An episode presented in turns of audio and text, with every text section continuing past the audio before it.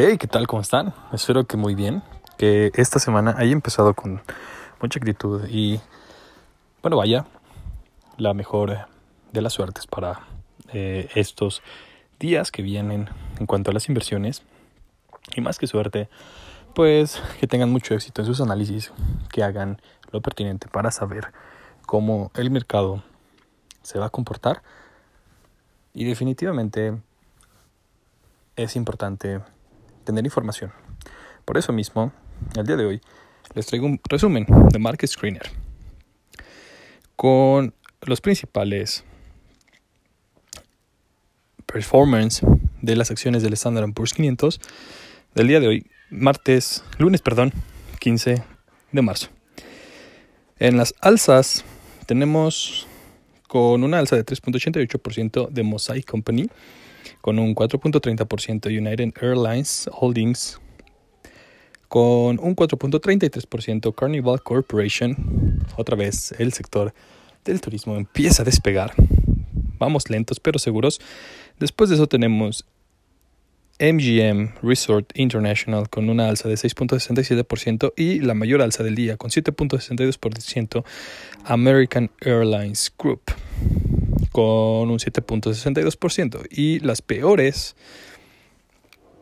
las peores em, acciones del día fueron con una, con una disminución de 2.27% EOG Resources con un 2.27%, también Robert Half International con un 2. menos 2.43%, Discover Financial Services con un menos 2.94% Occidental Petroleum Corporation y con un menos 8.35% Eli Lilly and Company. En los tipos de cambio internacionales tenemos que el euro contra el dólar tuvo una disminución del 0.19% para quedar en 1 euro céntimos por dólar. La libra en contra del dólar eh, tuvo una disminución también del 0.15% para situarse en un precio de 1.39 libras por dólar. Asimismo, perdón, al revés, 1.39 dólares por libra. Eh, asimismo, el euro ah, contra el yen japonés tuvo una disminución de 0.12% para situarse en 130 yenes por euro. Y el franco suizo contra el euro tuvo una disminución también de 0.23% para situarse en 1.11 francos por dólar. Los commodities, tenemos un alza en el oro para que se sitúe en, en un más 0.38%. Y eh, los, los petróleos, las mezclas de petróleo, el Brent tuvo una disminución en su valor de 2.03% para situarse en 68.1 dólares. Y el WTI tuvo una disminución de 2.23% para situarse en 64.45 dólares por unidad. Espero que con estos datos hagan un buen performance esta semana. Si hacen trading, no olviden que se paga unos impuestos un poco más altos si hacen operaciones intradía.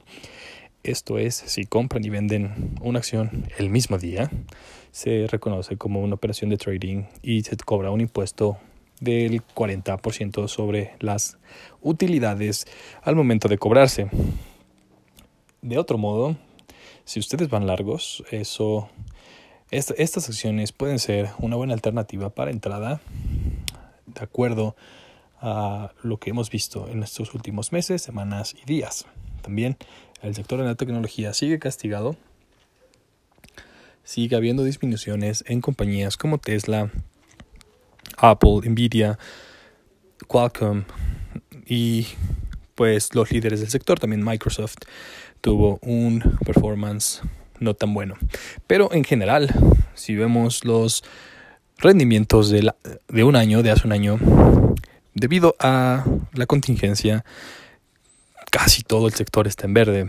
Sectores, empresas como Apple con un 98% de rendimiento a pesar de la disminución actual. Tesla con un rendimiento superior al 500% de un año a la fecha. Microsoft con un rendimiento arriba del 60%. Entonces, podemos especular podemos hacer algún tipo de análisis de acuerdo a por qué en estos momentos el sector de la tecnología se está viendo castigado. Ya saben que a mayor información se puede hacer mejor análisis y a mayor análisis más probabilidades de acertar en las decisiones de inversión. Me pueden contactar en mi Instagram para compartir la información que tengan, así como preguntarme sobre información que yo pueda tener de algunas compañías. Esto me parece que es una muy buena retroalimentación por ambas partes. Y sin más, espero que tengan un excelente día, que tengan muy buenos rendimientos. Nos escuchamos mañana.